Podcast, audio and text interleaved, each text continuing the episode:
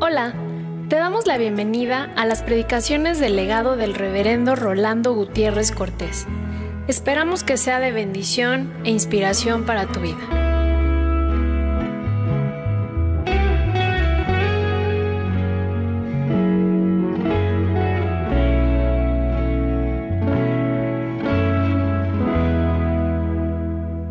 Juan 18, 28, del verso 28 en adelante. Voy a leer hasta el verso 16 del capítulo 19. Llevaron a Jesús de casa de Caifás al pretorio. Era de mañana. Y ellos no entraron en el pretorio para no contaminarse y así poder comer la Pascua. Entonces salió Pilato a ellos y les dijo, ¿qué acusación tenéis contra este hombre? Respondieron y le dijeron, si este no fuera malhechor, no te lo habríamos entregado. Entonces les dijo Pilato, tomadle vosotros y juzgadle según vuestra ley. Y los judíos le dijeron, a nosotros no nos está permitido dar muerte a nadie, para que se cumpliese la palabra que Jesús había dicho, dando a entender de qué muerte iba a morir. Entonces Pilato volvió a entrar en el pretorio y llamó a Jesús y le dijo, ¿eres tú el rey de los judíos? Jesús le respondió, ¿dices tú esto por ti mismo o te lo han dicho otros de mí? Pilato le respondió, ¿soy yo acaso judío? Tu nación y los principales sacerdotes te han entregado a mí. ¿Qué has hecho? Respondió Jesús, mi reino no es de este mundo. Si mi reino fuera de este mundo, mis servidores pelearían para que yo no fuera entregado a los judíos pero mi reino no es desde aquí. Le dijo entonces Pilato, luego eres tú rey. Respondió Jesús, tú dices que yo soy rey. Yo para esto he nacido y para esto he venido al mundo, para dar testimonio a la verdad. Todo aquel es de la verdad, oye mi voz. Le dijo Pilato, ¿qué es la verdad? Y cuando hubo dicho esto, salió otra vez a los judíos y les dijo, yo no hallo en él ningún delito, pero vosotros tenéis la costumbre de que os suelte uno en la Pascua. ¿Queréis pues que os suelte al rey de los judíos? Entonces todos dieron voces de nuevo diciendo, no a este, sino a Barrabás. Y Barrabás era ladrón. Así que entonces tomó Pilato a Jesús y le azotó. Y los soldados entretejieron una corona de espinas y la pusieron sobre su cabeza y le vistieron con un manto de púrpura y le decían, salve rey de los judíos. Y le daban de bofetadas. Entonces Pilato salió otra vez y les dijo, mirad, os lo traigo fuera para que entendáis que ningún delito hay en él. Y salió Jesús, llevando la corona de espinas y el manto de púrpura. Y Pilato les dijo, he aquí el hombre. Cuando le vieron los principales sacerdotes y los alguaciles, dieron voces diciendo, crucifícale, crucifícale. Pilato les dijo, tomadle vosotros y crucificadle, porque yo no hallo delito en él. Los judíos le respondieron, nosotros tenemos una ley, y según nuestra ley debe morir, porque se hizo a sí mismo hijo de Dios. Cuando Pilato oyó decir esto, tuvo más miedo. Y entró otra vez en el pretorio y dijo a Jesús, ¿de dónde eres tú? Mas Jesús no le dio respuesta. Entonces le dijo Pilato, ¿a mí no me hablas? ¿No sabes que tengo autoridad para crucificarte y que tengo autoridad para soltarte? Respondió Jesús, ninguna autoridad tendrías contra mí si no te fuese dada de arriba. Por tanto, el que a ti me ha entregado, mayor pecado tiene. Desde entonces procuraba Pilato soltarle, pero los judíos daban voces diciendo, si a este sueltas, no eres amigo de César. Todo el que se hace rey, a César se opone. Entonces Pilato, oyendo esto, llevó fuera a Jesús y se sentó en el tribunal en el lugar llamado de El Enlosado, y en hebreo Gabata. Era la preparación de la Pascua, y como la hora sexta. Entonces dijo a los judíos, He aquí vuestro rey. Pero ellos gritaron, Fuera, fuera, crucifícale. Pilato les dijo, ¿a vuestro rey he de crucificar? Respondieron los principales sacerdotes, no tenemos más rey que César. Así que entonces lo entregó a ellos para que fuese crucificado. Tomaron, pues, a Jesús y le llevaron. En esta noche vamos a pensar en un solo término para continuar lo que traemos noche a noche con el credo de los apóstoles. Y el término en el cual vamos a pensar es padeció. Padeció bajo el poder de Poncio Pilato. Pero vamos a pensar en padeció. Aquí hay una carga de humanidad. Dios hecho hombre estaba frente a Pilato. Pero también hay una carga de historia, especialmente para aquellos que se han preocupado y ocupado de hacernos dudar de la existencia histórica de Jesús y que dicen que Jesús nunca existió. Y sin embargo, el Evangelio, el credo, registra que Jesús padece bajo el poder de Poncio Pilato. Y de Pilato, un imperio como Roma lleva muy buen registro. De manera que el peso de historia que se encuentra aquí es también muy claro. Porque el padecimiento de Jesús se da como el encarnado a la vez que bajo el poder del imperio. Padece bajo el poder. Padece bajo el poder del imperio. Me importa hacer ver que padece. Me importa hacer ver que padece bajo el poder. Y me importa hacer ver que padece bajo el imperio de Romano y concretamente por un nombre propio que se llama Poncio Pilato. Jesús estorba de tal manera a judíos y gentiles que provoca engaños sutiles y caricaturas grotescas. Así lo traen de Herodes a Pilato y se ríen de él escarneciéndole, burlándose, al ponerle una corona de espinas coronándolo como si hubiera sido el rey de los judíos. Y le dice, ah, ¿con qué eres rey? Y le ponen una corona. Pero la corona que le ponen es de espinas. Como cordero, fue llevado al matadero. Y a pesar de aquel escarnecimiento, de aquel escarnio, de hecho, enmudece y no abre su boca. Padece en silencio, sin derechos que invocar al confesar que padeció humanamente por nosotros, es asumir que no fue ni solo sufrimiento mental, ni estrictamente personal, sino que sigue padeciendo en la humanidad engaños sutiles. Sigue padeciendo en la humanidad caricaturas grotescas, siendo escarnecidos sin derechos que invocar. Es confesar su padecer expiatorio. Cuando decimos nosotros padeció, aceptamos que padece una expiación que hacía por nuestro pecado ante el Señor. Que padeció es admitir que sufrió ante Dios, obediente hasta la muerte y muerte de cruz ante sí mismo, puesto que nadie le arrebató su vida, sino le ofreció dispuesto para nuestra redención y ante el mundo, puesto que en público fue su padecimiento por el pecado de la humanidad. No estaba oculto, ni se estaba escondiendo. Y es más, en que este padecimiento público se basa parte de la confesión pública que nosotros hacemos de nuestro testimonio por el bautismo. Porque cuando nosotros confesamos públicamente a Cristo como nuestro redentor, es porque confesamos que públicamente padece públicamente muere, públicamente es enterrado, públicamente resucita, públicamente ministra. Y alguien que en público nos ha amado, en público también le confesamos.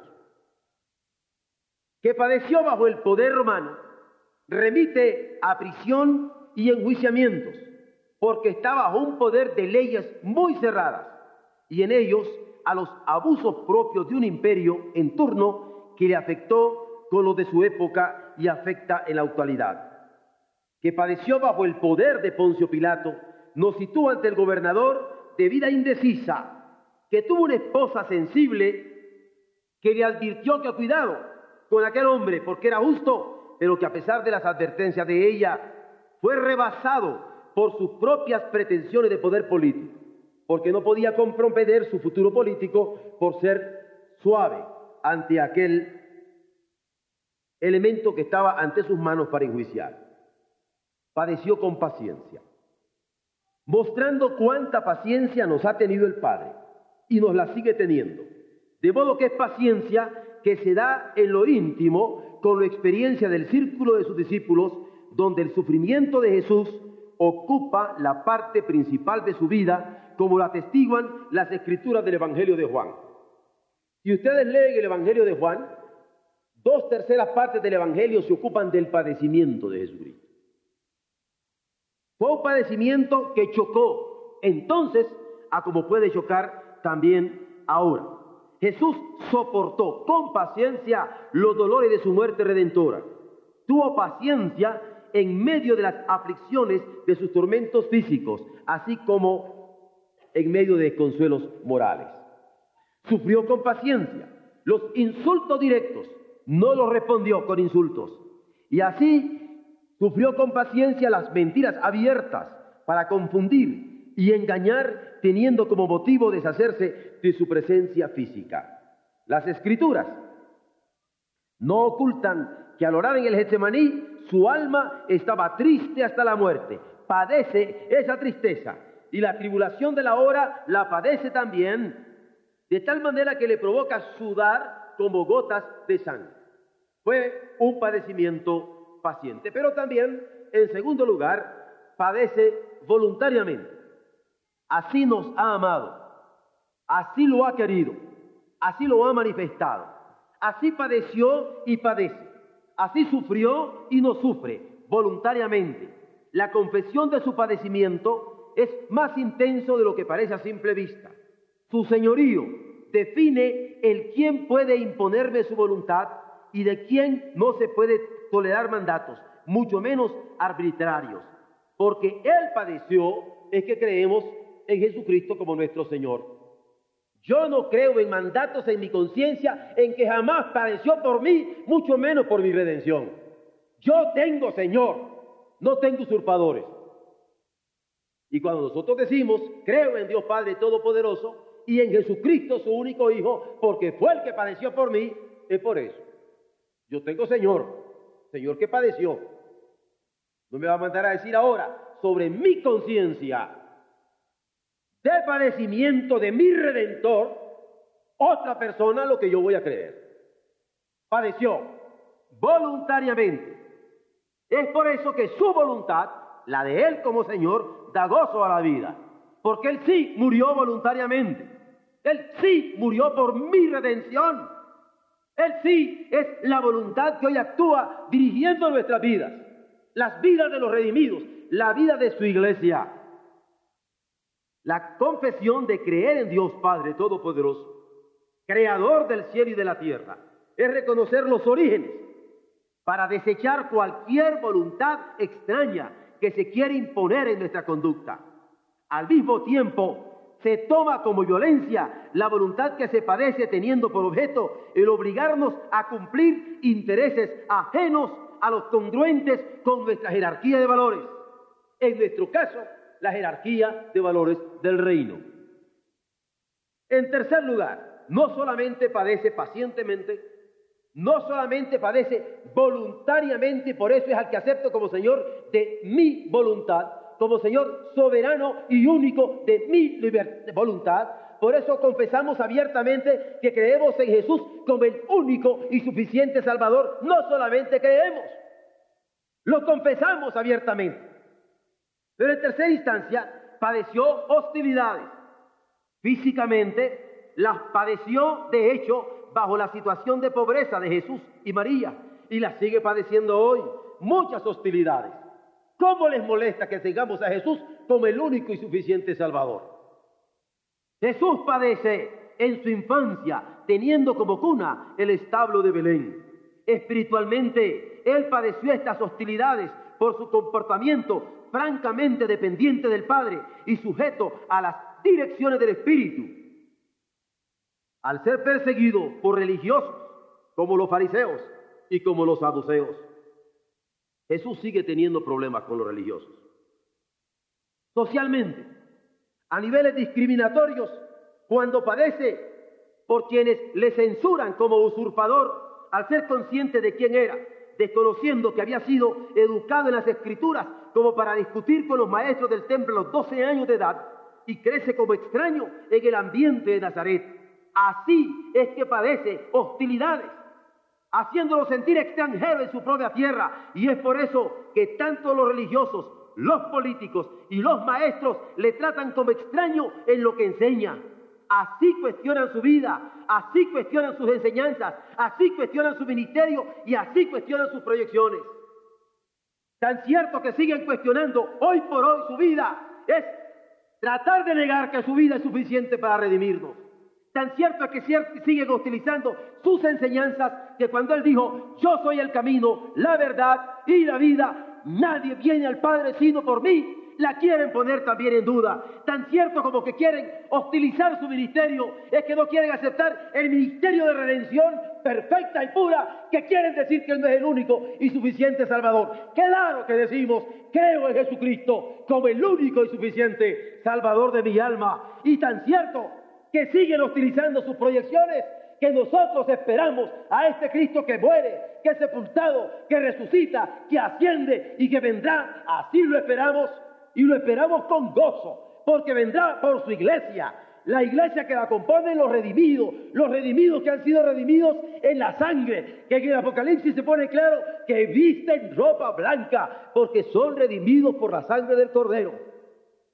Hermanos, creo en Dios Padre Todopoderoso, Creador del cielo y de la tierra, y en Jesucristo, su Hijo único, que padeció y sigue padeciendo. Cuarto lugar, padeció en un marco de injusticia. El justo de Dios padeció y sigue padeciendo las injusticias de los hombres. El rey de los siglos padeció bajo el imperio temporal de algunos desquiciados por sus revelaciones. Por ello es que padeció, es una palabra breve, pero significativa, por haber sido acusado por sedicioso, condenado con penas cuyas sentencias no estuvieron fundamentadas en pruebas, flagelado con azotes que lastimaron su cuerpo y su espíritu con lujo de menosprecios, castigado como culpable sin serlo. Padeció siendo crucificado, clavado en una cruz y escarnecido, desde donde enseña a amar al prójimo como a sí mismo, desde la primera palabra que pronuncia luego de ser colgado, y a depender totalmente de su Padre en amor indeclinable en la última palabra cuando dice, en tus manos encomiendo mi espíritu. Así es que Él ha enseñado a amar, amando aún a sus ejecutores hasta la hora de su muerte y a los suyos hasta el fin. Padeció de tal manera que aceptarlo como perseguido y aceptarlo como extraño es hacer patente que hubo malicia premeditada en cada paso del proceso en que no solamente se trató de un sufrimiento físico pasajero, sino del atentado contra su vida con injusticias premeditadas, sabiéndolo inocente. Padeció con paciencia, padeció voluntariamente, padeció hostilidades, padeció en un marco de injusticia. Pero en quinto lugar, padeció revelando el mal. ¿Por qué? La malicia perpetrada que le lleva hasta la cruz contrasta vez tras vez con las palabras que pronuncia desde ella como torrente de luz en medio de las tinieblas de la confusión. Decir que padeció es reconocer que además de sufrir hasta la muerte y muerte de cruz, ha hecho visible lo que es el mal. Padeció lo contrario al bien de su justicia, ya no digamos a su voluntad redentora padeció la rebelión del hombre contra el amor del Padre, la gracia que encarnaba como el Hijo y contra el mismo Espíritu Santo. Padeció revelando el mal. Quien le odió se enfrentó con su amor, que perfilaba el odio que alguien traía. Quien fue hipócrita que en él se reveló con su sinceridad indeclinable que mostraba también su hipocresía. Quien se acercó a él como una prostituta se encontró con el santo que le podía envolver con una mirada de ternura y de perdón para santificarle hasta la última neurona de su cuerpo. Claro que padeció y claro que frente a él la fuerza del mal encontraron el choque de su santidad. Padeció revelando el mal y sigue haciéndolo. Padeció en sexto lugar injusticia. Padeció es palabra descriptiva para denotar el imperio de la injusticia en que Jesús se movió, soportando arbitrariedades. La humillación degradante con el fin de rebajarle como un vulgar sedicioso que soliviantaba al pueblo, la aniquilación moral y espiritual entre sus seguidores, desvirtuando su vida y obras redentoras, tratando de reducirlo a la nada para desbaratarlo y exterminarlo, y los dolores aumentando a sus pesares el hostigamiento a los suyos para que lo abandonaran en la hora de su muerte. Era tan injusto todo lo que sufría y todo lo que le hicieron sufrir a la hora del abandono de sus amados discípulos. Séptimo, padeció desechado por los hombres. Fue experiencia que vivió como sufrimiento de no aceptación. Padeció rechazo, pero es un rechazo que no sale al encuentro, porque es ante el juicio de Palato donde el Hijo de Dios no es aceptado como tal, sino vive la profecía de Isaías que habría de ser desechado por los hombres. Es ante el juicio que se presenta en la historia de Roma como la figura del siervo sufriente anunciada por Isaías. Y ahí tenemos el imperio confrontado ante el siervo sufriente del Dios de Israel. Es ante el juicio en que su vida fue expuesta a daños calculadamente graves hasta culminar con su venganza y su muerte. Octavo, padeció perseguido. Y así sigue, de tal modo que el confesarlo resulta señal de no haber sido aprobado como rabí, ni reconocido en su andar haciendo bienes, ni admitió por sus cualidades compasivas, ya no digamos creído por su reputación o su autoridad sobre enfermedades o sobre demonios, padeció y padece de no ser confesado como Señor y suficiente Salvador por quienes pretenden declararse sus seguidores. Confesar que padeció es signo de desechado al prescindir de él por parte de muchos porque no pertenece a su jerarquía de intereses y valores. Así continúa perseguido y acusado por todo sistema que le tiene como extraño en el campo de su política, como extraño en el campo de su cultura, porque no se representa lo que quieren para sus proyectos. Creo en Jesucristo que padeció, sigue padeciendo persecuciones. Noveno, padeció como hijo, puesto que como hijo padece distinto del Padre y distinto del Espíritu Santo pero con armonía. Lo hace con sentido consciente de su vida, armonía consciente de su pasión, armonía consciente de su muerte redentora, pero sufre en silencio, sufre como hijo y sigue afirmando que dueño de sus actos, nadie le quita su vida, sino que le está poniendo voluntariamente. Así es que dice a Judas, lo que vas a hacer, hazlo presto y escoge el callar frente a Pilato. Así define al pecado de rechazar la gracia por la que el Padre se acerca a nosotros donde está presente y no puede rechazarse como tal impunemente, que conste. Por último, padeció por la culpa total. Y cuando Él padeció por la culpa total, incluye todas las culpas mías. Soy libre de pena y de culpa.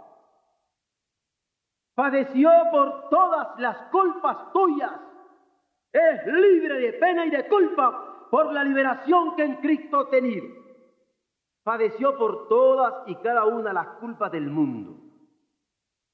Porque de tal manera amó Dios al mundo que ha dado a su Hijo unigénito para que todo aquel que él cree no se pierda, mas tenga vida eterna. Esto lo señalamos con claridad al invitar a unirse a nuestra confesión. Porque es de cuidado tener a Jesús como estorbo y siendo el signo de liberación de pecado y culpa total en el padecimiento de sacrificio perfecto de la cruz. Confesamos la que la gracia suficiente y redentora del Padre en el Hijo no se puede prescindir ni sustituirla. No se puede minuvaluarla como se ha dado desde la acción de Judas hasta Pilato. He aquí ahora, como oportuno socorro que se ofrece por gracia contra la culpa total. Cuando nosotros en cada cena del Señor estamos celebrando su muerte expiatoria, perfecta y suficiente ante el Padre, es porque celebramos nuestra liberación de la pena y de la culpa.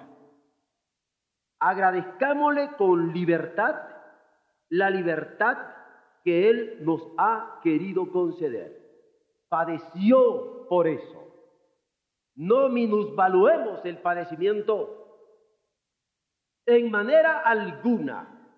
Echemos mano de la vida eterna y celebrémosle como nuestro único y suficiente Salvador puesto que padeció por nosotros. Amén.